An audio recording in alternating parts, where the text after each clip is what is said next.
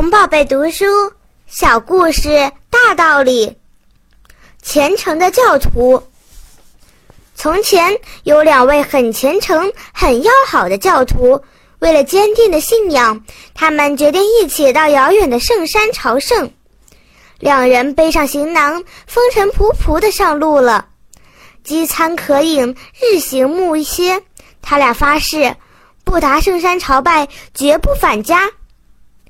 两位教徒走啊走，两个多星期之后，他们走了，在路上遇见一位年长的白发圣者。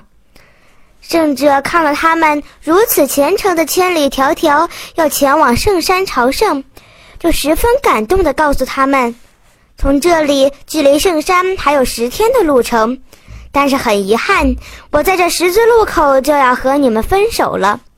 而在分手前，我要送给你们礼物，什么礼物呢？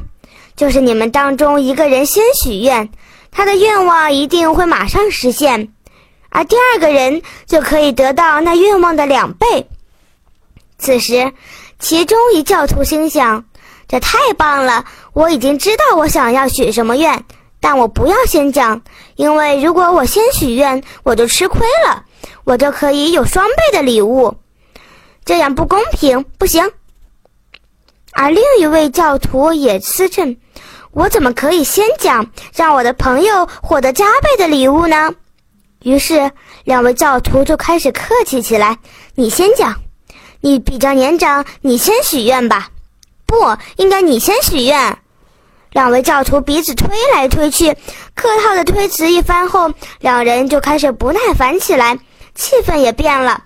你干嘛？你先讲啊！为什么我先讲？我才不要呢！两人推到最后，其中一人生气了，大声说道：“喂，你真是个不识相、不知好歹的人！你再不许愿的话，我就把你的狗腿打断，把你掐死！”另外一人一听，没有想到他的朋友居然翻脸，竟然恐吓自己，于他想：“你这么无情无义，我也不必但对你太有情有义。”我没法得到的东西，你也休想得到。